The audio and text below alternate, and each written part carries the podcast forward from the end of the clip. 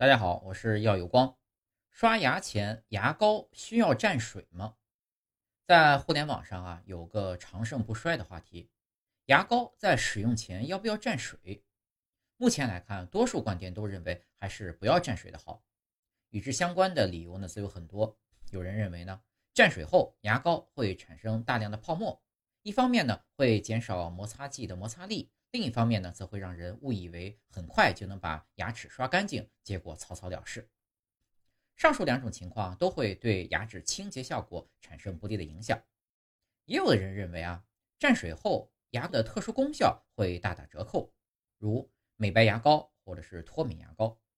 但是这些看似很有道理的观点，真的有道理吗？首先，水是牙膏的三种主要成分之一。牙膏留给人们的印象是一种粘稠的膏状物，因此呢，人们可能很难把它与水联系起来。但事实上呢，水呢占比在百分之十五到百分之五十，和摩擦剂摩擦剂的占比啊为百分之二十五到百分之六十，还有一个是保湿剂，比例呢是百分之二十到百分之六十。这三种啊是牙膏的三种主要成分。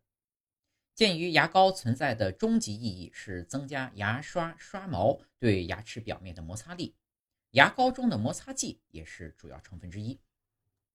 但是呢，很显然，牙膏如果只有摩擦剂一种成分，其中固态的颗粒或是如同一盘散沙，无法齐心协力，从而呢无法发挥预期的清洁作用，或是因为相对坚硬而与牙齿硬碰硬，最终呢可能对牙齿造成较大的损伤。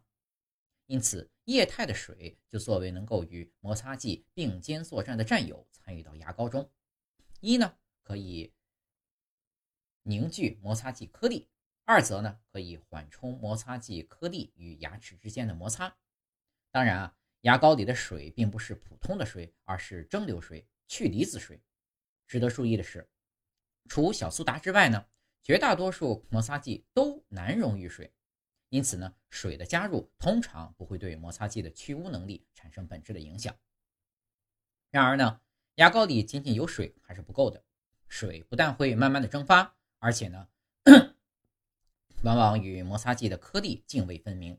因此呢，还需要向两者的混合物中引入保湿剂。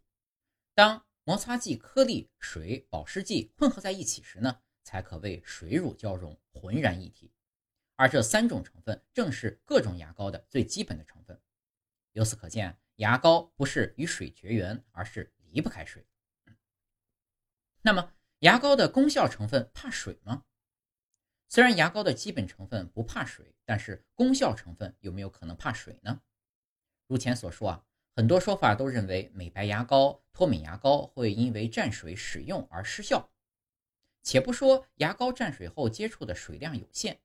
单从功效发挥的角度而言，无论美白牙膏还是脱敏牙膏，以及我们非常熟知的含氟牙膏，都有求于水。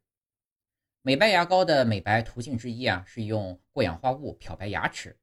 因为过氧化氢不稳定，所以呢，美白牙膏中呢，并不一定直接添加过氧化氢，而可能呢，采用过氧化钙等过氧化物。过氧化钙啊，遇到水啊，才能分解出能够最终发挥效用的过氧化氢。脱敏牙膏的脱敏途径之一呢，是利用药物中的钾离子使痛觉神经麻木，其功效成分呢，可以，呃呃，其功效成分呢，以可溶性钾盐为主，而可溶性钾盐呢，遇到水才能解离出钾离子。同理。含氟牙膏中的氟化物也必须是氟化钠等可溶性氟化物。也正因如此啊，在氟化钠牙膏的配方中，摩擦剂通常要采用水合硅石而非碳酸钙，就是为了避免因氟化钠与碳酸钙反应生成不溶性氟化钙而使氟离子失效。综上所述啊，功效成分同样是不仅不怕水，而且需要水的配合才能发挥作用。所以了解到这些之后啊，您还会认为牙膏不能蘸水使用吗？